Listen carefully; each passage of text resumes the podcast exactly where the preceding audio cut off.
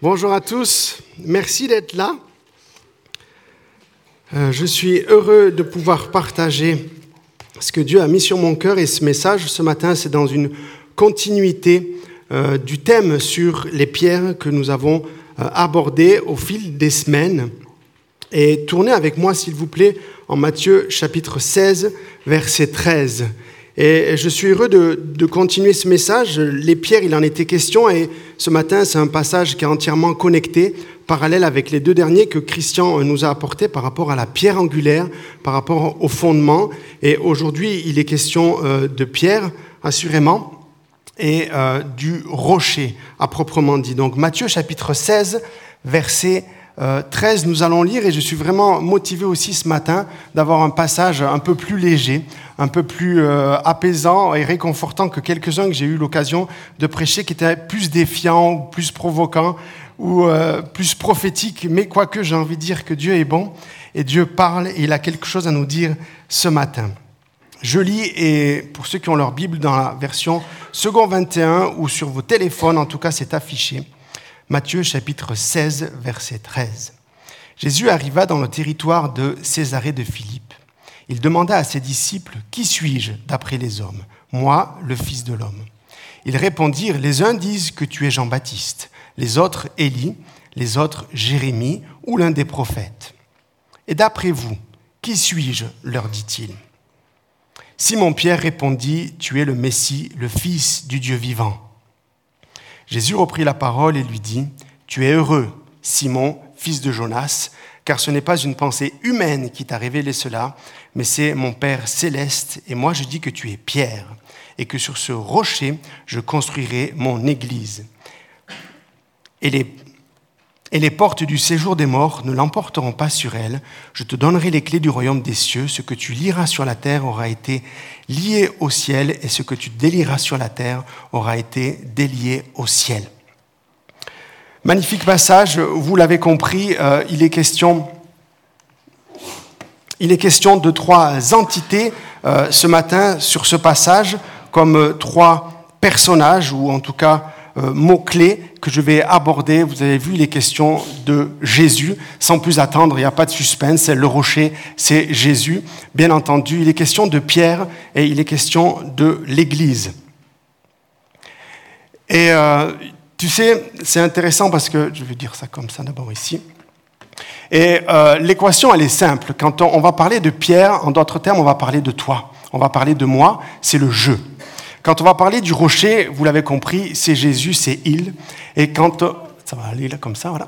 Et que il faut que je m'habitue à mettre deux slides. Et quand on va parler de l'Église, l'Église à proprement dit, c'est toi, c'est moi, c'est le nous. Alors vous l'avez compris, on va pas faire des mathématiques ou de la conjugaison euh, ce matin, mais il est question assurément de Jésus, des pierres, euh, de Pierre en d'autres termes et de l'Église. Alors tu sais, dans ma préparation et dans mon inspiration, j'étais en train de méditer et puis je lisais ce livre, un livre qui s'appelle À la recherche de, Dieu de Monsieur Tozer. Tozer est un, un pasteur euh, dans une église en Pennsylvanie et il a pris son ministère, sa fonction en 1919. Donc vous voyez, c'est un vieux livre, un peu euh, taché, un peu vieux. Et je lis juste euh, un petit préface qui je trouve tellement à propos de ce que nous sommes en train de parler et de méditer sur euh, l'Église, sur les pierres. Vous verrez pas, mais au moins vous savez que ce vieux livre existe encore aujourd'hui. Je le dis bien en 1919. Toutefois, il faut que nos chefs religieux prennent conscience de cette soif de Dieu le monde évangélique actuel a mis en place l'autel, proprement dit, l'église, le pupitre, pour changer d'expression, et a partagé en part égale le sacrifice, notre louange, nos services, nos ministères. Mais maintenant, il semble se contenter de compter les pierres et d'en réagencer les débris, sans s'inquiéter de ce qu'aucun signe de feu n'apparaît au sommet du mont Carmel. Dans de vastes sphères de l'Église, on ne, on ne sait plus du tout ce qu'est l'adoration et ils l'ont remplacé par cette chose étrange et étrangère qu'on appelle le programme. Mais Dieu soit béni pour le petit nombre qui s'en préoccupe. Ce sont ces gens-là qui, tout en aimant l'autel et se réjouissant des sacrifices, ne peuvent se satisfaire de cette perpétuelle absence de feu.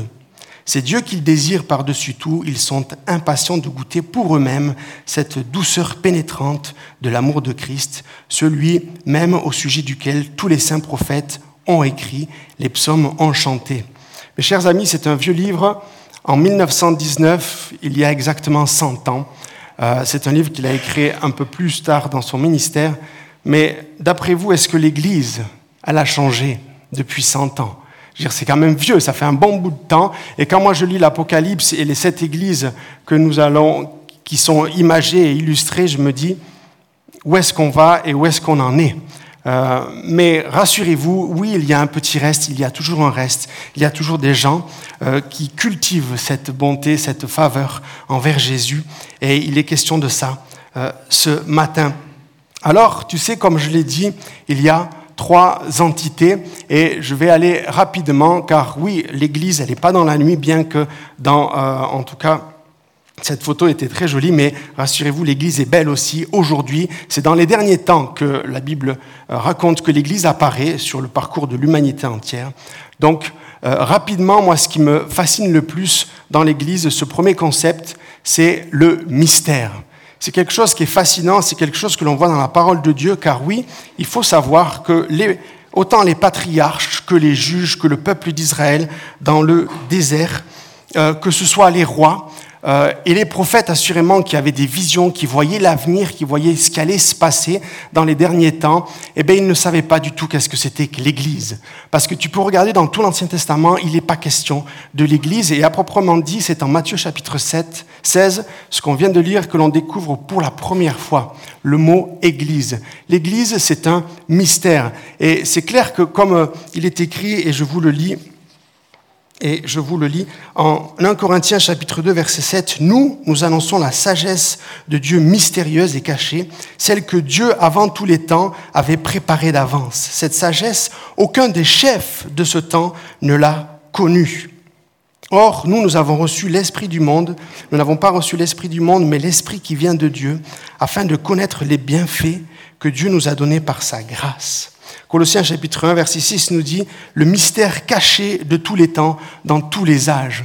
Mes chers amis, on ne savait pas, c'est un mystère, c'est quelque chose d'extraordinaire que Dieu a gardé et a protégé depuis toute éternité, même les dominations, les anges et le diable n'étaient pas au courant de cette merveilleuse concept qui est l'Église et c'est Jésus qui est venu en tout cas installer et inaugurer l'Église et c'est ce que l'on voit en Éphésiens chapitre 5, tu sais, il est écrit que Christ a aimé l'Église. Et plus tard, il est marqué, ce mystère est grand.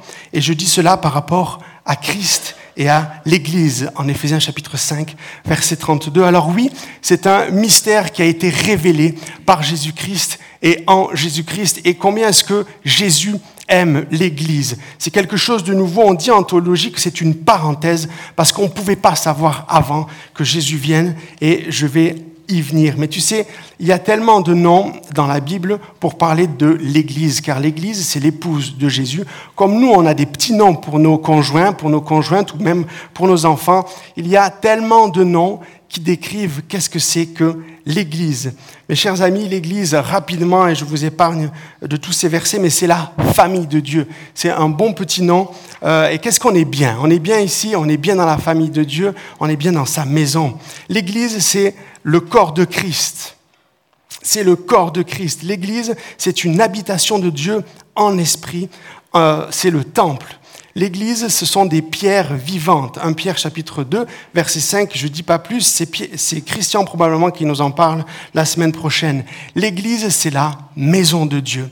L'Église, c'est le troupeau de Dieu, c'est un chandelier, et c'est l'épouse, combien cette épouse est belle et resplendissante. Oui, Jésus, Dieu a plein de petits noms pour son Église, parce qu'il l'aime et il veut la rendre belle, il veut la rendre resplendissante, et c'est pour ça qu'il lui a donné tellement de vertus, tellement de valeurs, ce mystère qui a été révélé en Jésus-Christ.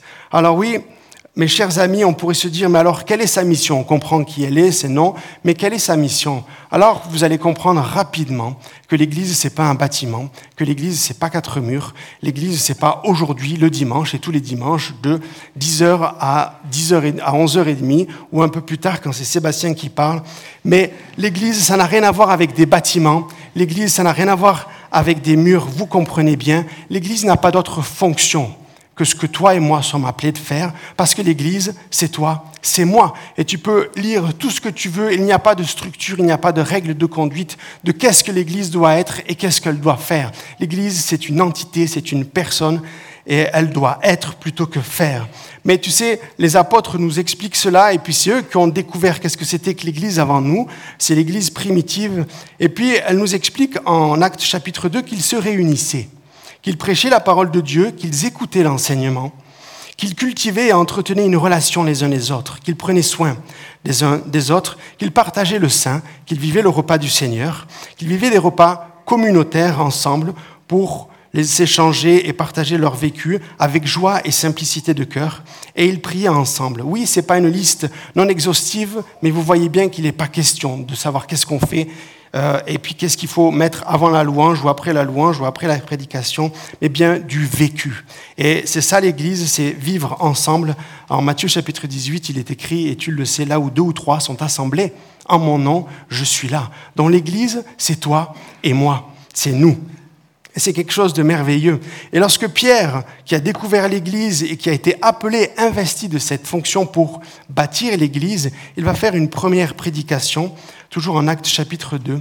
Et tu sais qu'est-ce qu'il va faire? En 28 versets de prédication, il va parler 24 fois de Dieu, de Jésus et du Saint-Esprit. C'était le thème de son message, c'était Dieu. Alors Pierre, va administrer sa prédication en ouvrant un passage dans la parole de Dieu, dans Joël. Il va raconter des faits réels, présents et passés, et il va parler de Dieu, de Jésus son Seigneur et du Saint-Esprit qui est venu habiter en lui. Et tu sais qu'est-ce qu'il s'est passé après cette prédication? La Bible dit qu'ils eurent le cœur vivement touché. Ils eurent le cœur vivement touché. Alors la question est simple. Est-ce que dimanche après dimanche, moi j'ai mon cœur vivement touché et bouleversé? Est-ce que je suis prêt et disposé à louer Dieu, à recevoir sa parole? Et je souhaite vraiment, dimanche après dimanche, et je l'ai dit, l'Église, c'est pas que dimanche, donc dans nos rassemblements, que ce soit en semaine, en petit groupe ou en groupe élargi, ou en groupe XXL comme hier. Euh, dans la conférence, le séminaire qu'ils ont vécu, oui, Dieu est là, Dieu est présent. Est-ce que nos cœurs lors de nos rassemblements sont vivement touchés. Alors, vous l'avez compris, l'Église ne peut pas exister sans Jésus, Jésus qui est le rocher. Et euh, Jésus est le rocher, mais il est la tête. Jésus il est le rocher, il est la fondation. Euh, sans Jésus, il ne peut pas y avoir d'église et on va le comprendre rapidement. Mais Jésus est aussi la tête, il est l'époux.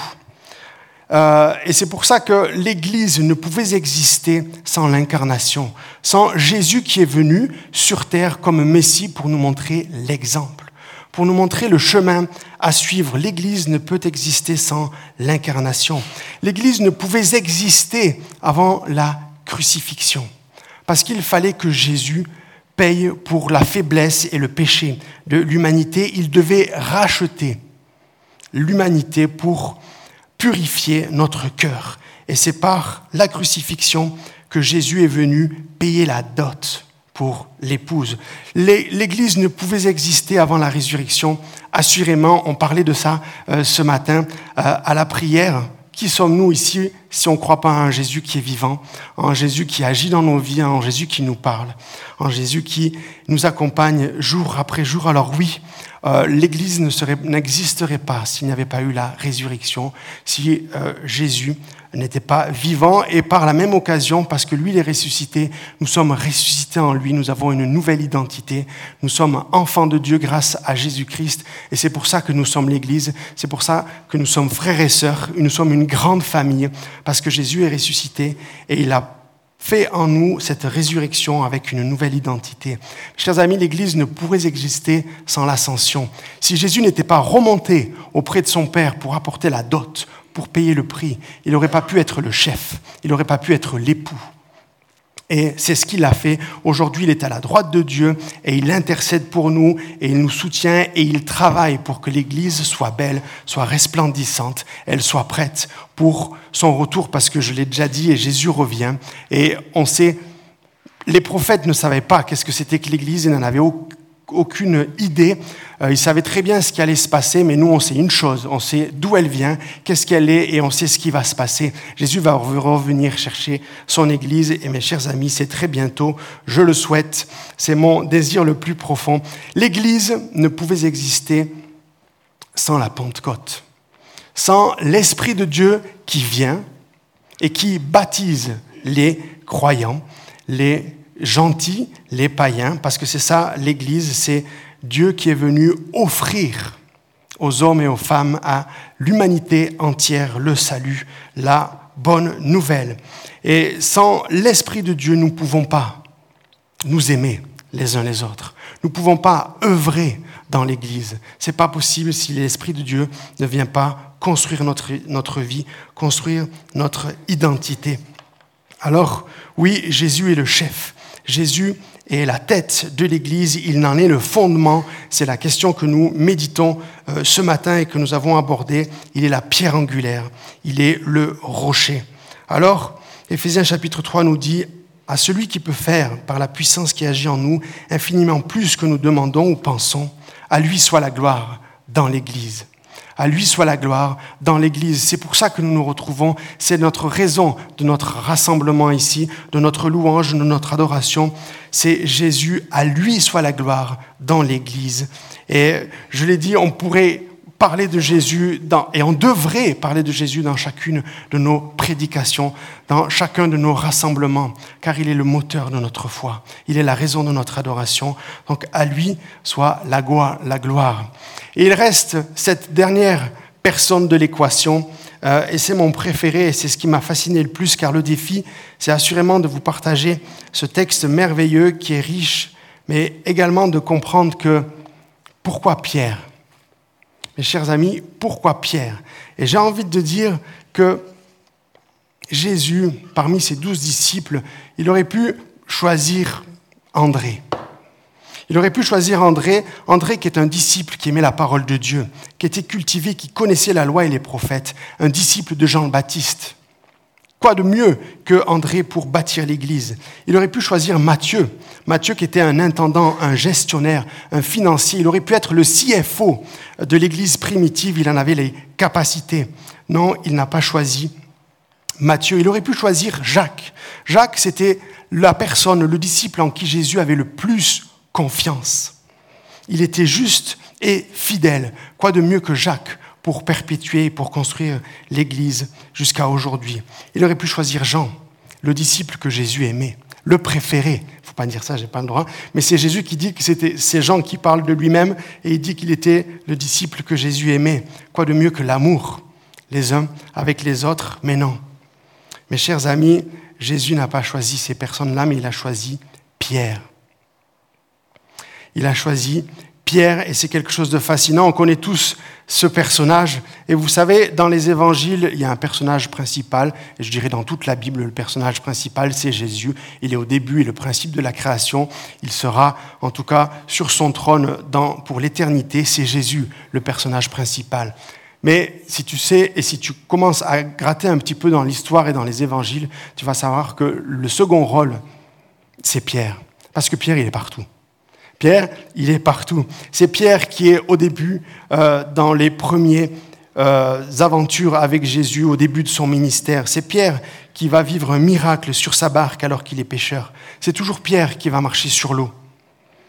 C'est Pierre qui va accompagner avec ses meilleurs amis, Jacques, et Jean, parce qu'ils sont aussi tous ensemble les meilleurs amis du monde, les best friends forever, comme on dit.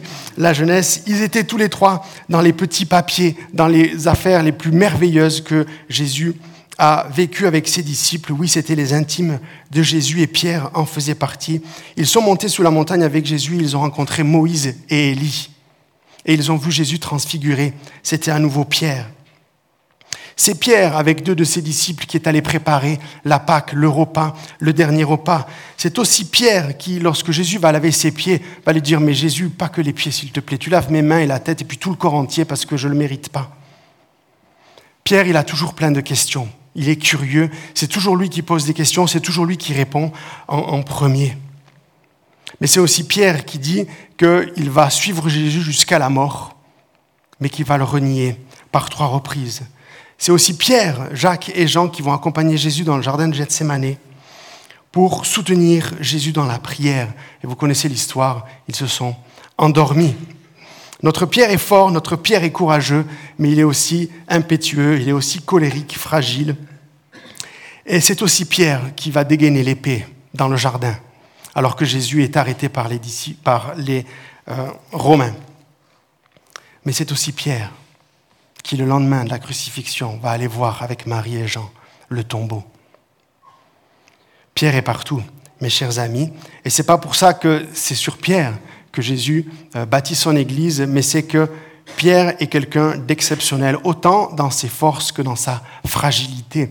Et oui, je crois que l'Église ne peut pas être bâtie et ne peut pas être belle s'il n'y a pas ce côté, parce qu'il n'y a pas d'Église parfaite. Et c'est une réalité, l'Église est autant fragile que belle, et c'est pour ça que Jésus travaille dans nos cœurs, c'est pour ça que Jésus travaille dans nos assemblées, pour rendre l'Église toujours plus belle, toujours irréprochable. Alors, si on se replonge dans notre texte ici, en Matthieu, chapitre 16, il est écrit, Et d'après vous, qui je suis? Et d'après vous, qui je suis leur dit Jésus. Et tu sais qui c'est qui répond? Je veux dire, on est tous dans des contextes, que ce soit à l'église ou dans le cadre professionnel, lorsqu'on demande l'avis à quelqu'un, si quelqu'un a une question, si quelqu'un a reçu quelque chose ou si quelqu'un devrait dire, ben, je ne sais pas si c'est culturel ou pas, mais en général, c'est silence radio. Ça ne veut pas dire qu'on ne réfléchit pas, qu'on ne pense pas et qu'on n'a pas un avis. Et il en faut toujours un peu téméraire pour s'exprimer. Alors est-ce que c'est une timidité? Est-ce que c'est une humilité Ou est-ce que c'est un manque de confiance ou une crainte par rapport au regard des autres? Je ne sais pas. Mais une chose est sûre, ce n'est pas la question de ça ce matin, c'est la question entre toi et Dieu. Et c'est ça qui m'inspire et c'est ça qui me motive. Parce que Pierre, il a des questions. Pierre est curieux et Pierre veut savoir et il veut comprendre. Alors il n'est pas question entre nous de savoir qui c'est qui va répondre le premier et qui c'est qui pense et qui a le courage de lever la main. Mais il est question de te dire entre toi et Dieu. Exprime-toi. Dis-lui ce que tu ressens. Dis-lui ce que tu penses. Dis-lui si tu ne comprends pas. Dis-lui si tu n'es pas d'accord. Parce que Pierre, il ne se gêne pas. Parce que autant il est inspiré pour dire que Jésus est le Fils de Dieu, il est le Messie. Mais si tu regardes juste après, toujours dans le même passage, lorsque Jésus va lui dire, je dois partir, je dois aller à la croix, parce que c'est ma mission, c'est le même Pierre qui va dire, hors de question, tu restes avec nous, on a besoin de toi.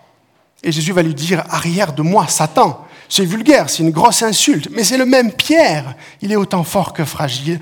Autant il écoute Dieu, autant il se laisse emporter par ses émotions et par sa vieille nature, comme on peut le voir euh, dans notre identité. Mais non, Pierre répond, Pierre s'exprime, et mes chers amis, je vous invite, s'il vous plaît, à cultiver cette relation, cette communion. Vous ne vexerez pas Dieu si vous lui posez quelque chose. Vous devez aller le voir et cultiver, être curieux envers Jésus, envers sa parole, et lui demander ce que vous ne comprenez pas. Si vous n'êtes pas d'accord, si vous souffrez et que vous trouvez que ce n'est pas juste, exprimez-vous, parler à votre Dieu.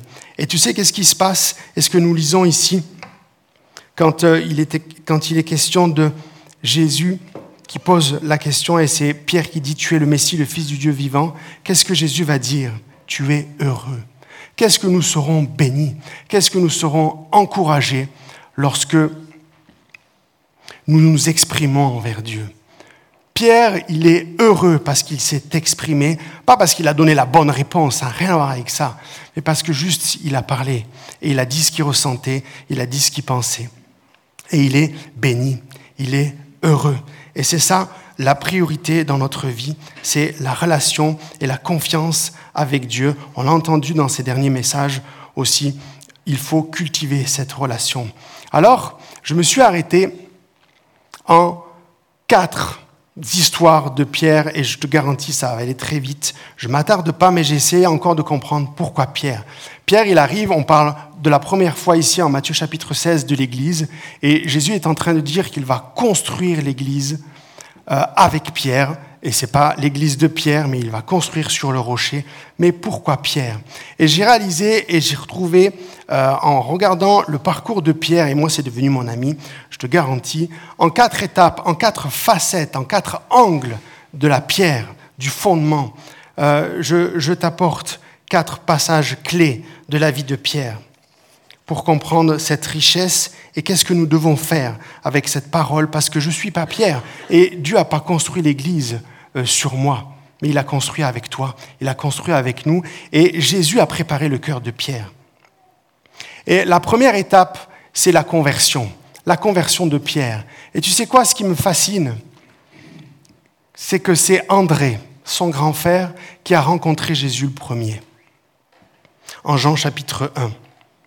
C'est André qui a rencontré euh, Jésus, il a été émerveillé, il a cru en lui, il a commencé à suivre son Jésus. Et tu sais qu'est-ce que Pierre, qu'est-ce que Simon, pardon, excusez-moi, il faut que je me calme et que je parle plus doucement, je vais y arriver.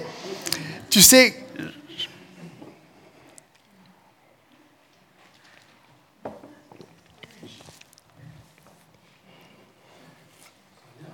tu sais qu'est-ce que Tu sais qu'est-ce que André va faire? La Bible dit en Jean chapitre 1, verset 40. André, le frère de Simon, était l'un de ceux qui avaient entendu la parole de Jean et qui avaient suivi Jésus. Et il, a, il alla voir son frère Pierre. C'est André qui a parlé de Jésus à Pierre. Et c'est André qui a amené Jésus à Pierre, son grand frère, pas un inconnu. Alors, la première facette de cette pierre angulaire, la première facette de ce fondement sur laquelle l'Église est bâtie, sur laquelle ma vie doit être bâtie et ma mission, parce que je l'ai dit, l'Église n'a pas de mission première, à part celle que chacun d'entre nous avons, c'est de parler de Jésus. Pierre n'existerait pas, Pierre ne pourrait pas construire l'Église s'il n'avait pas entendu parler de Jésus.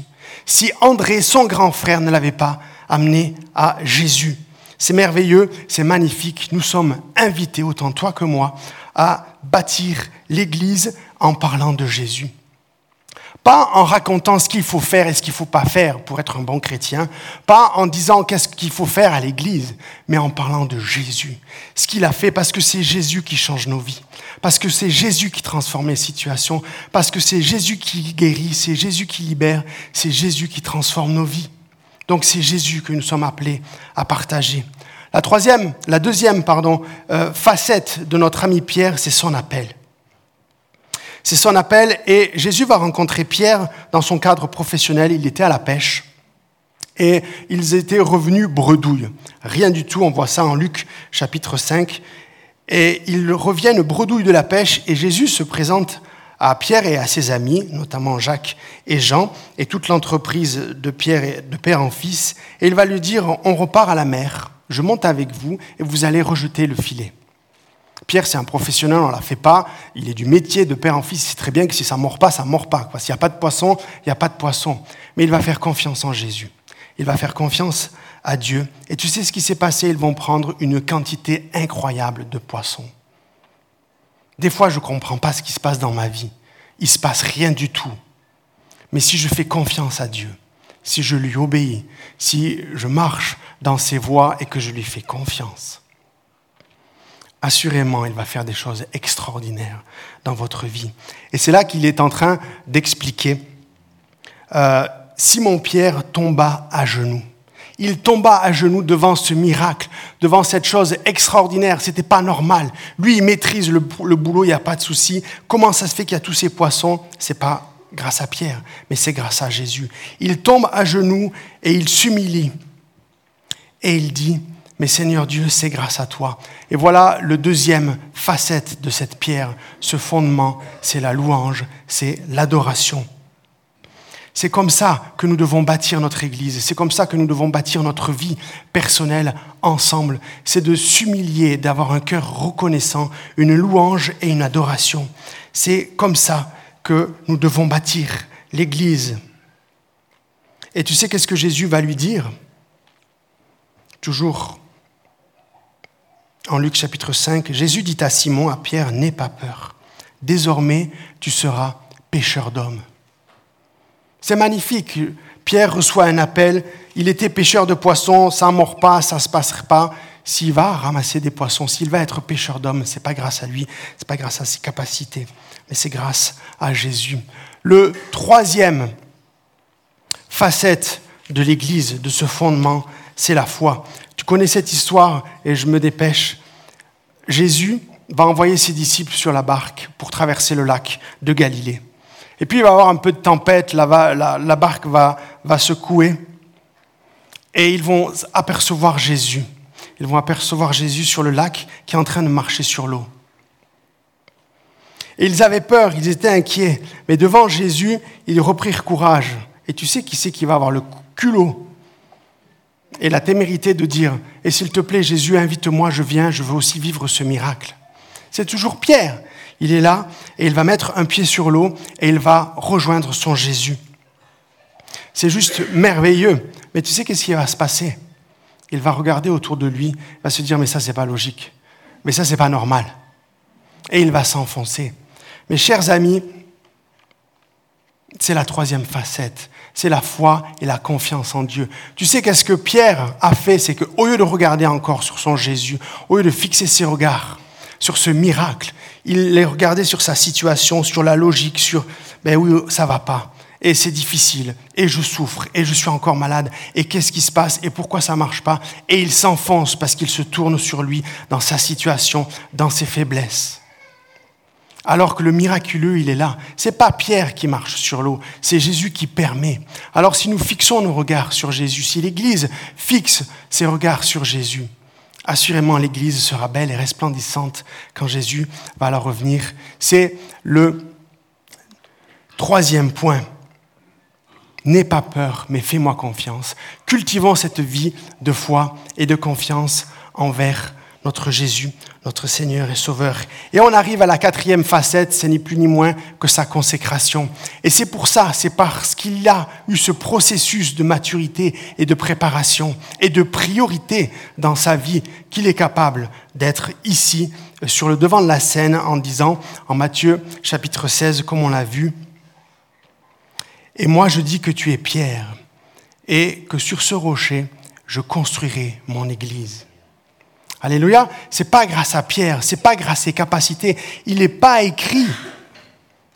C'est sur ce rocher, donc sur Jésus, que tu construiras ton église. C'est pas l'église de Pierre.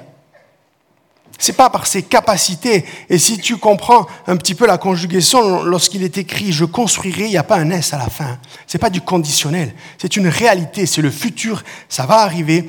Jésus va construire l'Église et il a besoin de toi, il a besoin de moi et il la rend belle, il la rend resplendissante ensemble entre nous. Alors oui, c'est pas ses capacités, c'est pas sa force et sa faiblesse qui fait que l'Église est belle, que l'Église sera construite, mais c'est bien par Jésus et Jésus lui seul. Alors je termine avec ça et puis j'invite les musiciens à s'approcher. Et je suis désolé s'il y a du rôti ou du poulet au four, il faut vite aller le chercher. Prenez la liberté euh, de ça ou le sortir. Mais je vous laisse une petite image, si tu peux switcher s'il te plaît. Car la réalité, c'est notre Jésus. Il me mon petit connecteur.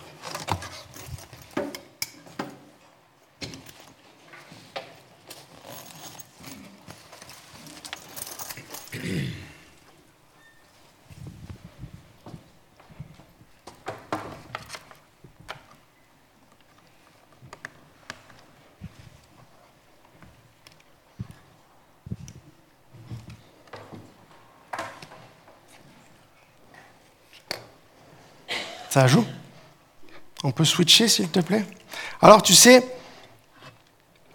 il est question de cailloux ce matin. Tu peux mettre sur le switch, s'il te plaît Fantastique. Il est question de cailloux ce matin.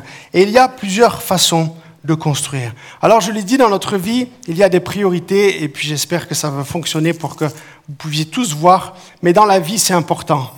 Nos passions, nos valeurs, nos motivations, C'est pas grave, ça devrait switcher. Tu as appuyé sur le, sur le devant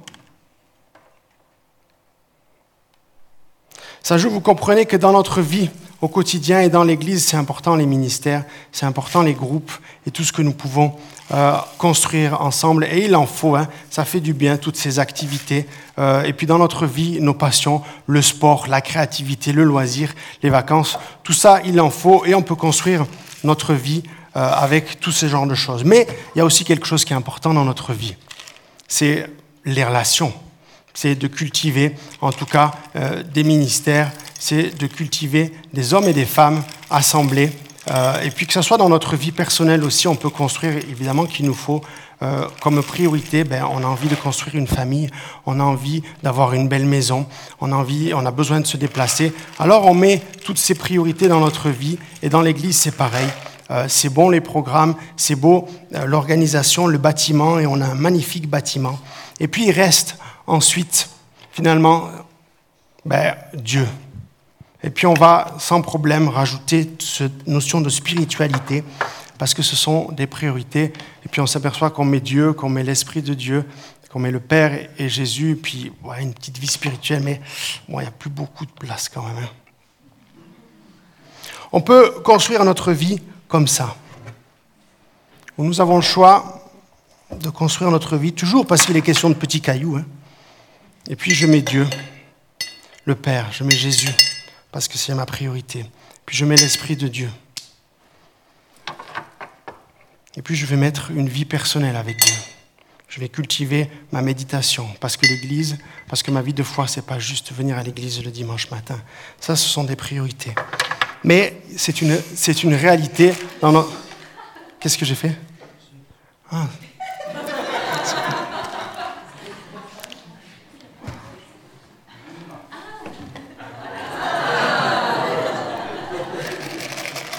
Je prends la même quantité et c'est assurément que dans l'Église, c'est important.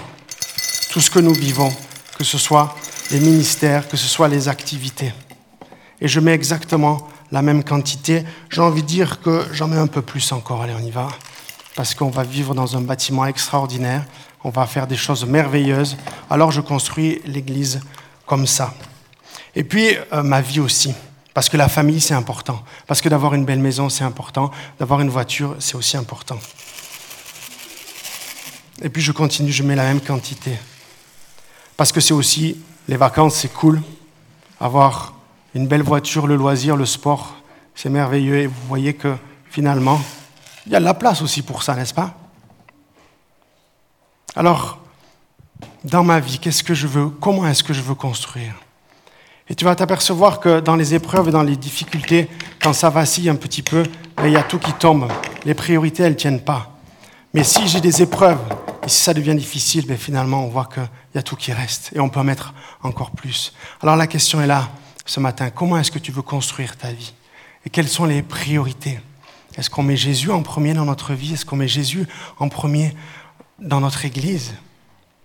Parce qu'il y aura toujours de la place pour le must, pour les loisirs, les activités.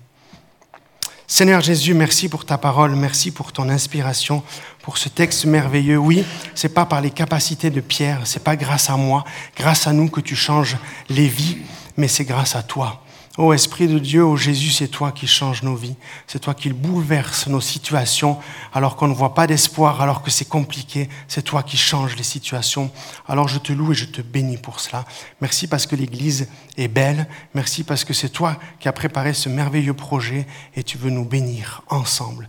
Et Jésus, je te prie de nous inspirer euh, par ce message, par ta parole, à être tes témoins, à être des annonceurs de l'évangile et de Jésus. Je te prie de cultiver dans notre vie et dans notre Église cette vie de foi, cette vie de confiance en toi. Je te prie de cultiver dans ma vie personnelle cette adoration et dans l'Église cette louange et cette adoration. Et je te prie enfin de mettre une priorité dans mon cœur et dans notre Église pour que tu sois le premier. Le premier dans notre adoration, le premier dans notre service, le premier dans ma famille, le premier dans mon couple, le premier dans ma vie. Et je te bénis pour cela, Seigneur Dieu. Amen.